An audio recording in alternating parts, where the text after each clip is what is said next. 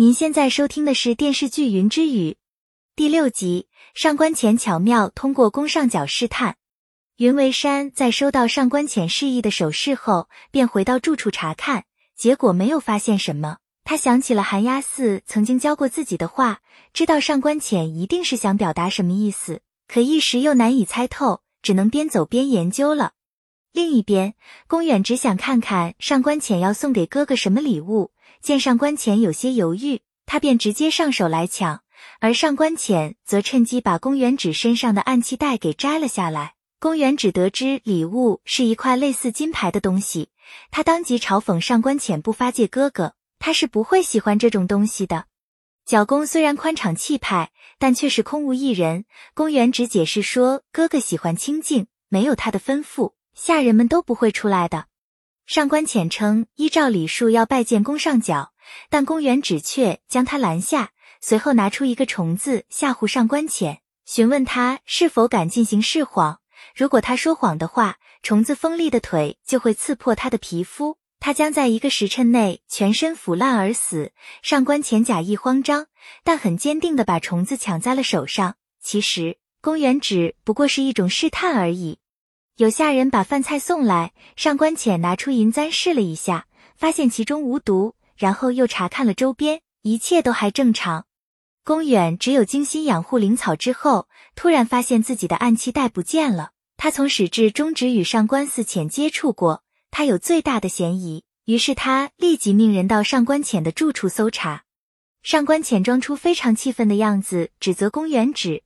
这时宫上角到来。上官浅本以为他能帮自己说句话，没想到宫上角只听信弟弟所言，让护卫继续搜查。屋内没发现后，开始对上官浅搜身。即使他流下委屈的泪水，宫上角也未心软。护卫虽然在上官浅身上搜到了一个袋子，但里面并没有暗器，而是上官浅想送给宫上角的玉佩。这时，有人把宫原指的暗器袋送了过来。说是公子羽在河边捡到的，宫上角随即让宫原指给上官浅道歉，此事暂时告一段落。宫上角让上官浅说出这块玉佩他是怎么得来的。上官浅说出当年宫上角碰巧救了自己的事，玉佩就是那时他所掉落的。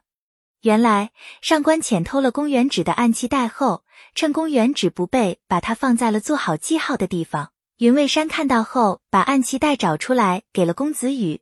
公子羽知道是公园指的，便派人送了过去。夜半时分，公子羽翻来覆去睡不着，总是想起小时候被人欺负，说他是个野种。他找母亲哭诉时，却没得到应有的安慰。父亲安抚他说，母亲对他也是这样。另一边，云为山也是心事重重。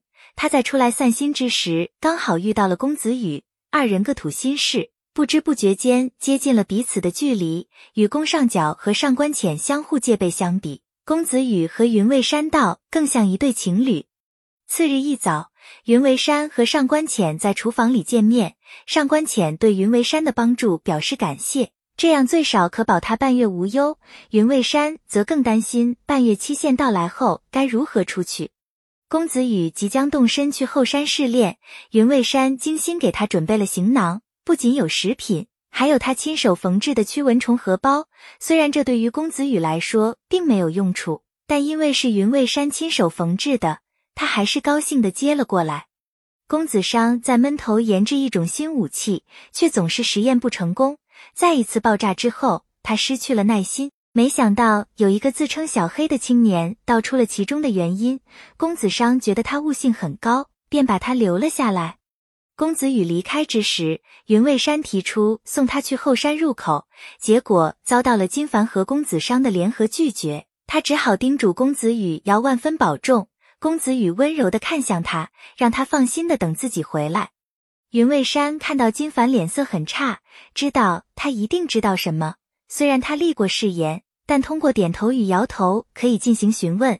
云为山在得知第一关考验是内力时。但提出自己去后山帮助公子羽，如果他死于试炼，那自己也不会苟活于世。公子商称他不会武功，过去只是添乱。云为山反问道：“如果自己赢过金凡，是不是就可以去后山帮助公子羽？”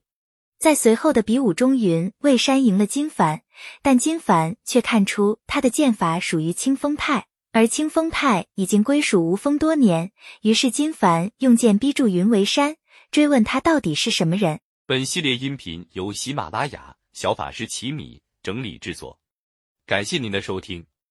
音频在多音字、英语以及专业术语方面可能会有不准确，如您发现错误，欢迎指正。更多电视剧、电影详解音频，敬请订阅关注。